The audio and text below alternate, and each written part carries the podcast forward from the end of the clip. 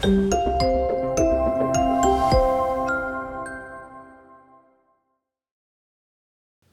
家好，我是 Jason，欢迎收看这一集的 Podcast。呃，这一集呢，我要跟大家聊一下，刚好这个礼拜有推出 Sony 的新机 A 六七零零。那这台相机呢，它是 A 六零零之后的全新机型。那大概外观来讲，百分之九十左右长得非常的像。然后接着是在更之前，呃，富士推出的 X S 二十。那这台当然已经有蛮多人其实在期待这台机器的发表。那我会这两台一起拿来同时介绍，主要是在价格的部分哦。现在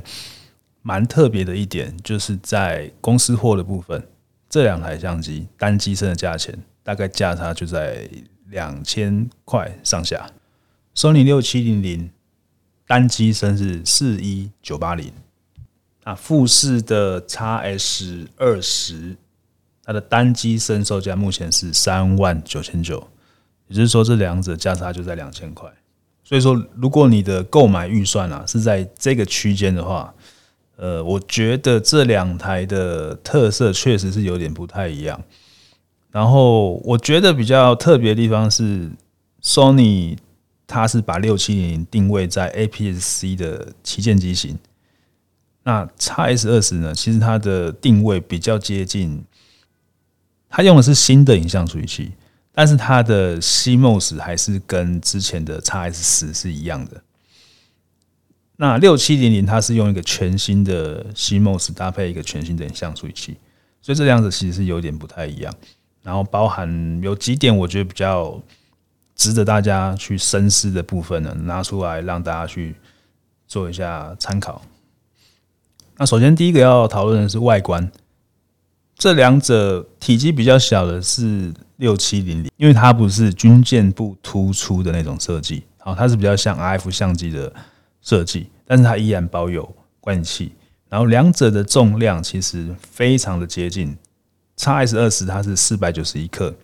六七零零它是四百九十三克，好，这个两者的差别并不大，但是如果就体积外观来讲，六七零比较轻便一点。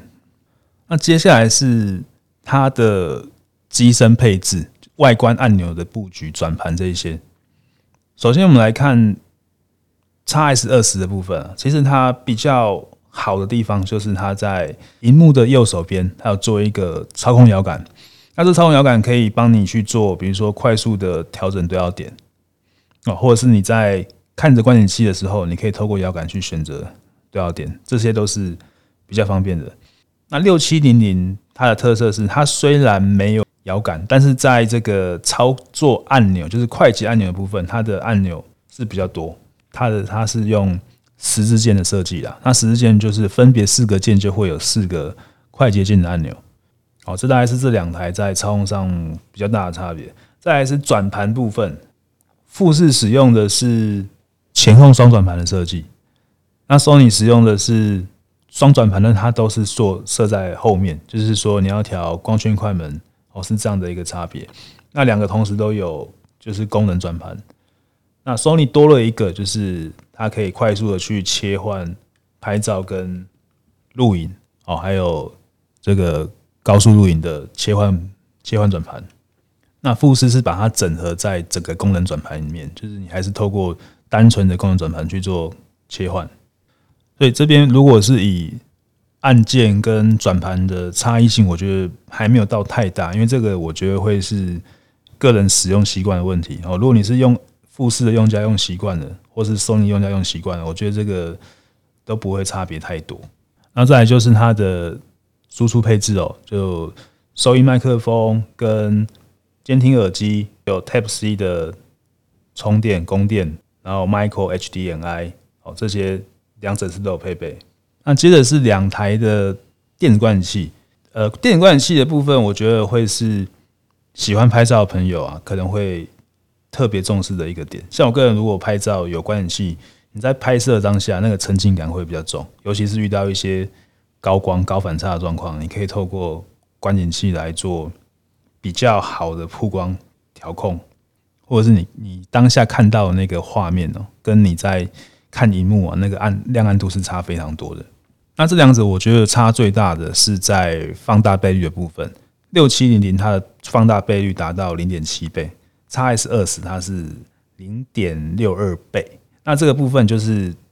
六七零零你在看的时候，你会觉得那观景器比较大，看到那个画面会比较大，比较舒服。然后再来就是 eMF 的刷新率，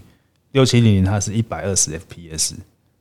XS 二十它是一百 FPS，这个可能差二十帧，我觉得可能或许我们肉眼的感受上并不会差太多。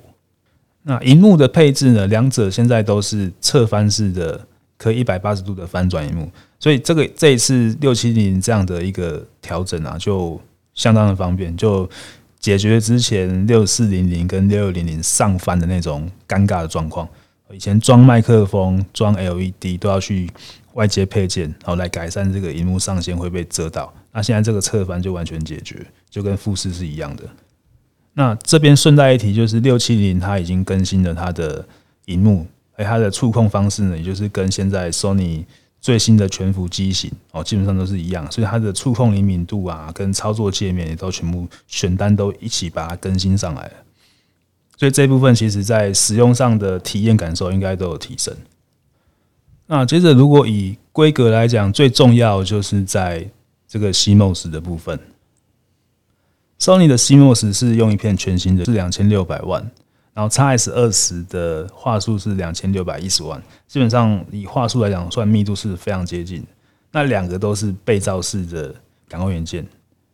那如果真的要讲这两者最大的差别，就是在它的影像的处理方式。哦，那如果是 Sony，它是传统的拜耳式的处理。哦，那如果是富士的话，它是 S Trend 的。我说 S Trend 的它的这个 CMOS 的排列方式就跟一般拜耳式的是有一些分别。哦，那这也体现在说，就是如果你今天会要求画质的话，S Trend 它是在这个排列方式下面，它是比较不容易会出现摩尔纹的。哦，那那个六七零零啊，它是已经取消了第一。低通滤镜，所以它其实是为了要让低通滤镜取消之后，让这个画质可以再更明更好。但是它就是有可能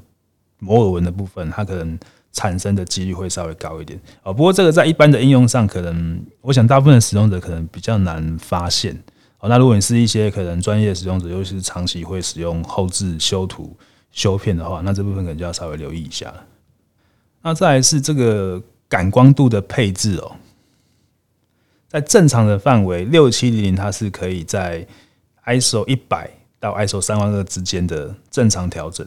在还没有扩展范围之前，那 XS 二十它是一百六到一万两千八。然后，当你如果把这个 ISO 再打开扩展的部分呢，六七零零它可以用最低 ISO 五十，最高 ISO 一零二四零零。那 XS 二十的部分，它是 ISO 最低八十，最高五万一千二。那这部分。有些人可能会好奇说，它这个 ISO 的，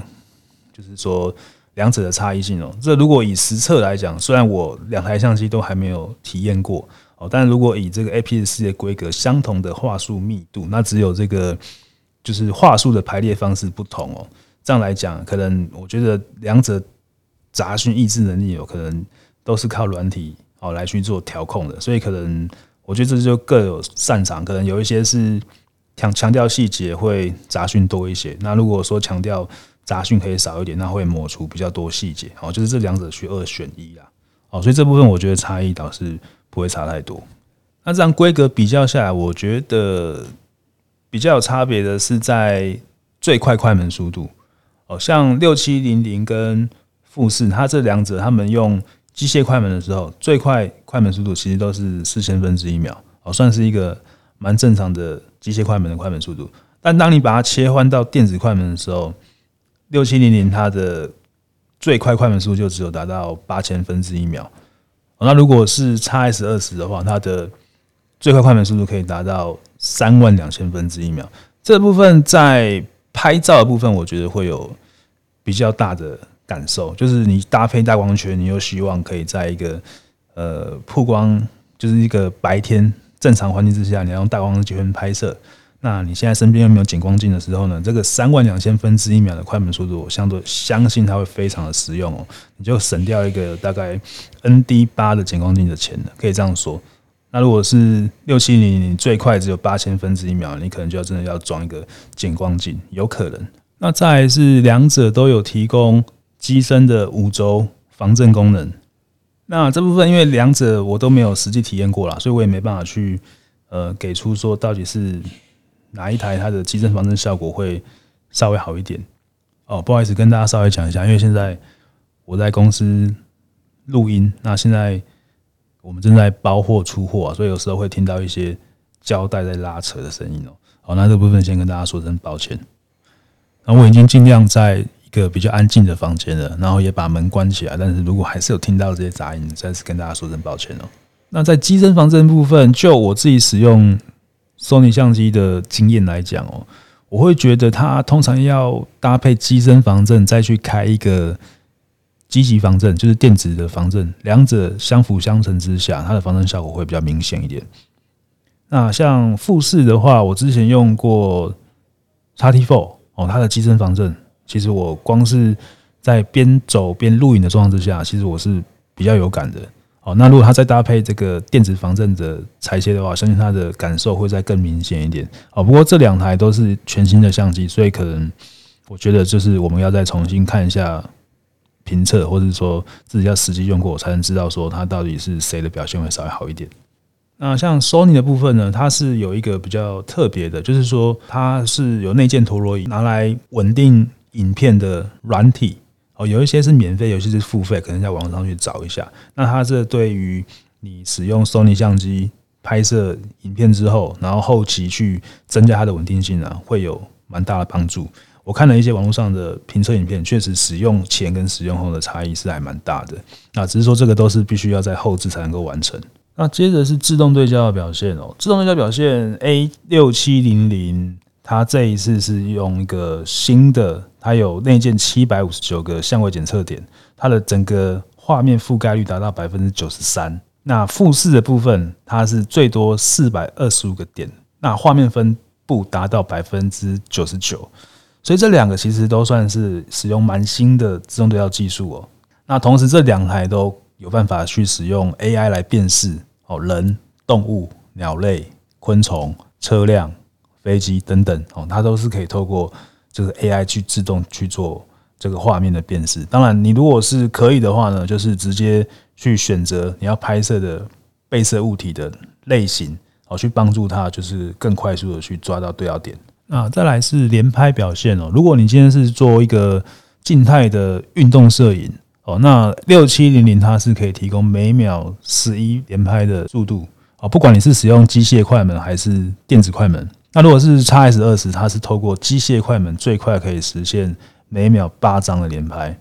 那如果你把它切换成电子快门的时候呢，它可以直接达到每秒二十张的连拍。然后再是拍摄影片的规格哦，六七零零的部分，它可以在一般的录影模式下使用四 K。然后六十 P 的拍摄模式，然后它的画面呢，只会有一点零四倍，比较轻微的裁切。那或者是你想要搭配的是四 K 的高速录影，那你也可以把它改成四 K 一百二十 P 哦。但这样的话呢，它的整个画面裁切会更加的明显，它会达到一点五八倍的裁切。所以这个裁切其实对。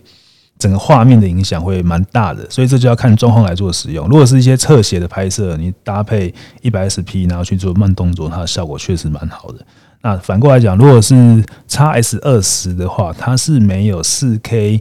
一百二十 P 的选项，但是它有提供六点二 K 的更高的画面解析度。那如果 X S 二十你希不希望它有任何的画面裁切，那你可以使用四 K，最高是三十 P。如果你使用的是四 K 六十 P，它还是会有一点一八倍的裁切，那这个裁切其实是还可以接受的。那同时，不管你用的是六七零零还是 X S 二十哦，这些四 K 的拍摄模式下，它基本上都是采用超采的方式，所以这个画面的细节其实都表现是蛮不错的。再就是，如果你重视的是 RAW 的后置使用上，那现在六七零零它有比较多的选择，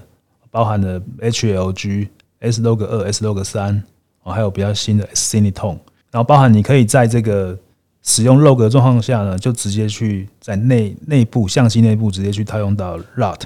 哦，这样子你就可以直接看到现场色彩还原的状况。那富士的部分目前是有 F log 跟 F log 二，然后跟一些它内建的底片模式。那这两台同时都有支援到四二 Speed 的影片色深啊，所以基本上你在后置修图上，比较不容易会发现这个云层会出现断差啦，或者是某个颜色断差很明显。然后码流的部分，最高码流是六七零零，它是六百 N 的码流。X S 二十它的码流是最高在三百六十 N。那 X S 二十有一个比较特别，就是说它可以透过 HDMI 的外录。哦，然后来输出十二 B 的 RAW，这部分六七零它就没有这样的功能。哦，所以如果说你有外录荧幕的话呢，那 X S 二十它可以有这样的一个拍摄模式。然后最重要的是，这两台相机现在都打破了一个影片它只能单段录不超过三十分钟的限制，基本上都可以直接超过。好，那讲到录影规格，再接着就会有人去想到这个录影它能不能接受长时间录影。好，然后会不会过热？像这个部分的话，我大概稍微看了一下网络上的评测影片哦。现在大概就是六七零零，可能在某一些就是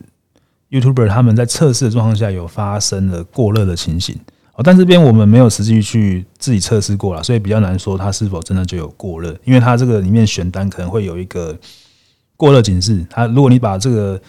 过热警示把它调比较高的话。那基本上它基本上可以录的时间会再更长一点哦，但是我看到的好像并没有特别去提到这一点，所以这就很难说哦。那如果是 X S 二十，它是因为可以去另外付费去购买一个外置风扇哦，所以你就可以直接来解决这个录影长时间过热的问题。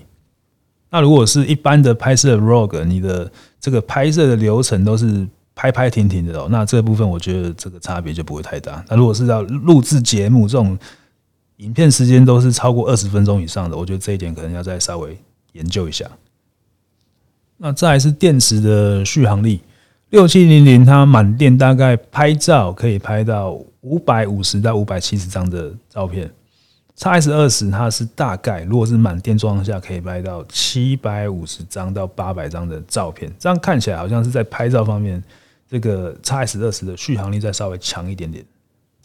那接着就是镜头的选择哦。如果是富士的用家，你可能光是原厂就有蛮多的选择，比如说标准镜就会有十五四五、十八五五、十六八十，或者是你可以买单机身去配那个镜黄十六五五二点八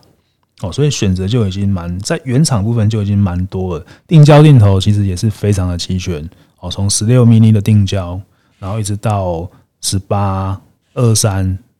三五五十，哦，上去六十九十，哦，其实选择真的很多，所以富士的镜头其实它真的是不缺的，就是就原厂来讲，匹配性也比较高，然后它的价格来讲，其实也不算太贵，就是在 APS-C 的这个价位带里面，对消费来讲都算是相对比较合理的。那如果你今天是购买的是六七零零呢，你可能要留意的就是说，现在 Sony 的原厂镜头其实没有太多新的镜头选择，哦，大部分都是之前大概三五年前的旧镜头，但还是可以用啦。比如说原厂就是可以配，可能有十六五十哦，但这一颗基本上是给比较入门的相机使用，因为它的画质呢会稍微软一点，然后也是比较轻便的镜头。那在上去呢，可能有比较旧的，就是。呃，十八一零五、十八一三五，哦，这些都是算出来蛮久一段时间的。那可能比较实用，我觉得会是十八一三五这个选择。然后好好加在是说，因为蛮多副厂都有帮 Sony 做 APS-C 的镜头，像 Sigma 就蛮多的哦。所以如果说你是需要一些定焦镜头或者是变焦标准大光圈镜头，那其实 Sigma 有一颗十八五十可以选择。哦，同时它也有富士接环，所以富士也可以用。然后镜头，如果你要大光圈，又会有我上次上一期节目有讲到的，就是十六 mini、三十 mini、五六 mini f 一点四，这三颗都是一点四大光圈。哦，Sigma 的。哦，所以其实镜头的选择也不算是太困难。但如果整体来讲，我会觉得镜头群的选择，富士这边稍微占一点优势。但有一点，我觉得是 Sony 最大的优势，就是在这个组装品质方面哦。XS 二十其实它并没有提供到所谓的防尘防滴的等级的密合度了。哦，那六七零零它作为一台 APS-C 的旗舰机，它是有达到有防尘防滴的密合度。哦，当然不是说有防尘防滴它就哦可以淋雨啊什么，不是。但是就是在可能在一些可能高低温差或是气候比较差的状况之下，六七零它还是有比较机会可以稳定的正常运作。哦，那 XS 二十，我觉得它在这部分就是可能就是给一些可能比较偏新手的朋友来做选择。那如果是中高阶用户，你如果是在一些比较极限环境、比极限环境上的拍摄使用的，我会觉得 A 六七零零的机身配置可能是相对比较稳定的。对，最后总结来讲，我会觉得现在比较尴尬就是在价钱啊，因为两者的价差实在是不大。如果说今天是 XS 十跟六七零零的抉择，那非常好抉择，因为这个价位就差到大概一万多块了。但现在尴尬的是 XS 二十的价钱，因为它跟它必须要跟 XS 十有一个价差嘛，所以它价格就必须定的比较高一点。那在 XS 十还没有正式停产之前呢，它现在跟 A 六七零都会有一个比较尴尬的，就是价格都是几乎是很接近的。但是六七零明显刚刚从规格上看起来，我们就可以感受到它的规格明显是高一阶的。哦，如果要是跟它对比呢，可能是 XT 五是更好的一个对比，但是 XT 五的价格又明显又比六七零还要再再高一个级距的。哦，所以就是现在富士来讲，它的整个定价来讲，其实都是稍高一些的。那反而是 Sony 的定价，我觉得在台湾来讲是相对，我觉得可能可能全世界来讲，Sony 的定价都不算太高。所以说现在就会有一种，有时候我们就会陷入到品牌跟外形上的考量，会去影响我们的决定啊。那像富士来讲的话，现在之前大家有些人就因为它复古的外形啊，哦，然后反正前阵子这两年。应该不是这两年，这几年其实我们的排行榜也都是富士卖的蛮好的，所以现在蛮多人都会就是要买相机啊，基本上都会优先考量富士啊。那如果说你现在还在做功课的话，刚好有听到我们这一集节目，我觉得你可以拿来做一个参考。我们是希望是你可以用一个比较客观的角度来来思考，说到底哪一台相机的规格它是真正适合你的，而不是单单单单去看它的。外形啊，或是怎么样的啊？因为如果说色彩表现，其实确实没有错。富士它的内建的底片色彩表现啊，对于一些新手来讲，确实是比较好上手。哦但这个这个新手期啊，它如果你有玩相机，基本上大概只要几个月或是半年以上的时间，基本上你就会跨过去。那当你跨过这个新手期之后，其实这个它内建的 JPG 直出色彩啊，我觉得它的。就是对对你的影响就不会像一开始这么大了，因为可能后面你就会有一些呃比较属于你自己的拍摄想法，或者说你自己想要的拍摄风格，你会想要跳脱，就是说去用大家都是用一样的滤镜拍出来这样的一个感觉哦，你会想要用自己的想法去呈现一个画面哦，这个的话，我觉得就你用哪一台相机哦，它哪台相机拍出来颜色比较漂亮，我就觉得它的影响就会很小了，因为毕竟。你如果要表现的是很多的细节，更好的细节表现哦，你都会走到后置这一块。那走到后置这一块，就会走到调色这一块。那最后再帮大家工商一下，我们今年二零二三年一到六月的上半年无反相机销售排行榜哦，已经公布了，在我们相机王的 YouTube 上面哦，已经公布了。那有兴趣的朋友可以去参考一下。